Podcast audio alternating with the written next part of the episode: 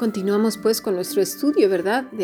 Eh, con la palabra Yeshua, que quiere decir liberación, auxilio, salvación. Y es curioso porque en el Salmo 121 dice, ¿de dónde vendrá mi socorro? Y no se usa esta palabra, sino Eser, que quiere decir amparo, ayudador, socorro. Pero Yeshua tiene su raíz que es Yasá, que es defender, favorecer, guardar.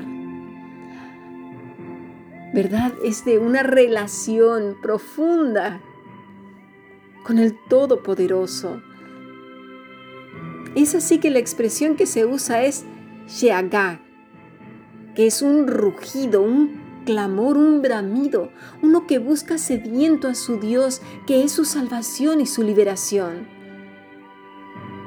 Solo aquel que verdaderamente reposa en quietud sabe con tal certeza que su única opción de socorro es Dios, no la última.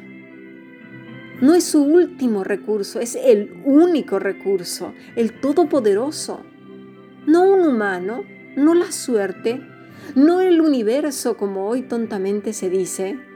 No, su única opción su único recurso es el Señor. La palabra para abandonar es asab, que quiere decir apartar, faltar. Esto nos da la idea de que antes estuvo, ¿verdad? Es decir, que formaba parte de. Es la armonía vital del Hijo con el Padre. Nuestra culpabilidad cayó sobre Él y a su vez la ira divina.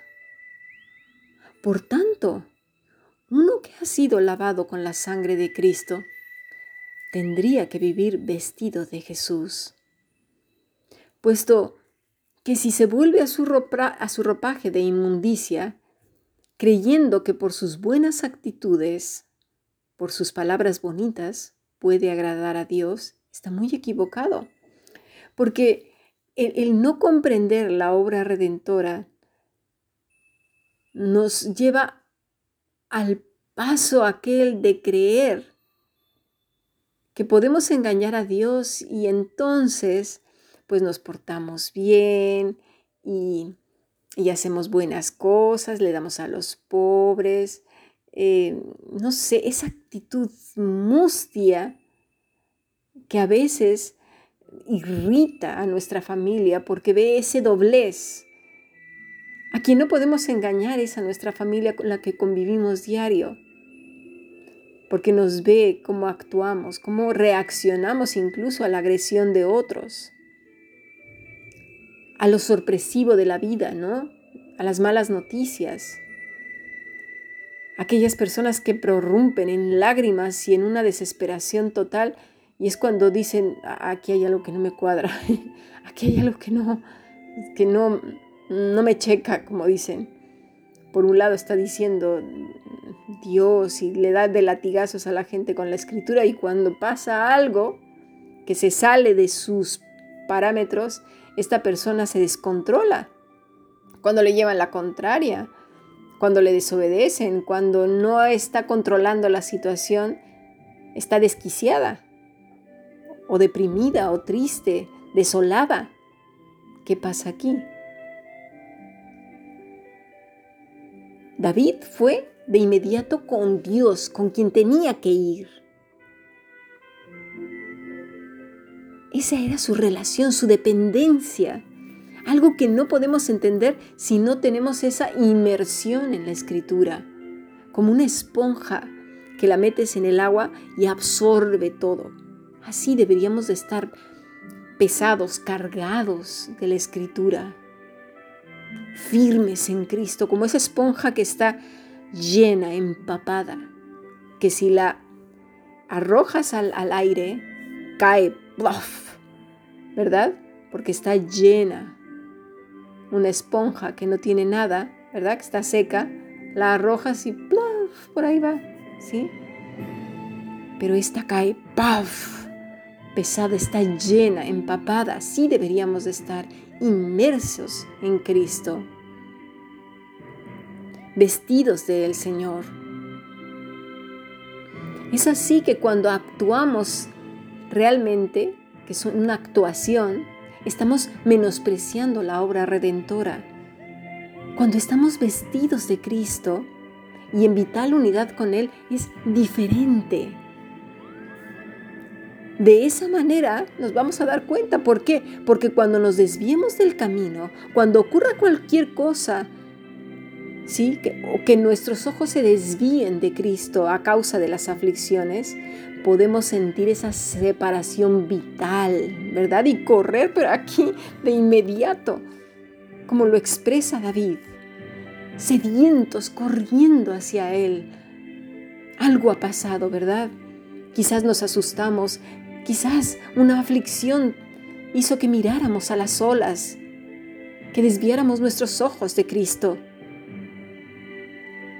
Como un siervo que brama y que gime y pega alaridos por su Salvador, que le busca incesantemente, que quiere estar bebiendo de Él con una sed que no se sacia porque desea más y más de su Señor.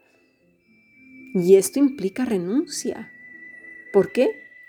Porque dejaremos de centrarnos en nosotros mismos, de buscar nuestros placeres. Dejaremos de pelear, de buscar cómo ser más listos que otros para demostrarles lo tontos que son. Dejaremos de ser mundanos y nos centraremos más en la reflexión de, de, la palabra del Señor, en la oración y en la obediencia, en ser sacrificios vivos. Por eso es menester conocer la obra redentora porque quien no la conoce a fondo no puede comprender de dónde, de qué lo libró el Señor Jesucristo. No puede comprender la vida de santidad y de renuncia, el peregrinaje en un mundo que no le pertenece. Es importante, pues, que nuestra mente está empapada del Señor. Porque entonces así, cuando nuestros ojos se desvíen, correremos al Dios Altísimo. Entenderemos la profundidad, de alguna manera, de esa relación armónica entre el Hijo y el Padre y ese clamor desgarrador en la cruz del Calvario.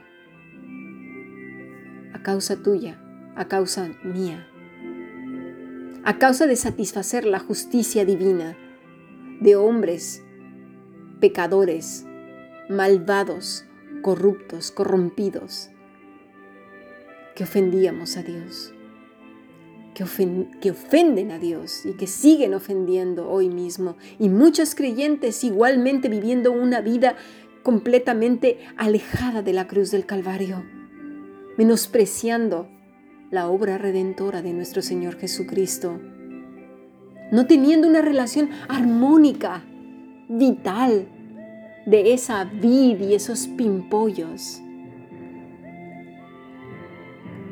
Ojalá pudiéramos entenderlo. Ojalá pudiéramos vivir esa vida de sed, de decir como en el Salmo 42, como el siervo brama por las corrientes de las aguas, así clama por ti, oh Dios, el alma mía, mi alma tiene sed de Dios, del Dios vivo, del Dios de mi salvación. Que Dios nos ayude a tener una relación profunda con Él, de tal manera que odiemos con todas nuestras fuerzas el pecado y cada vez que nos desviemos del camino, sintamos esa separación desgarradora y querramos volver otra vez a Él, porque si no sentiremos que nos morimos. Que Dios nos conceda un corazón sediento de Él. Sigamos aprendiendo. Bendiciones.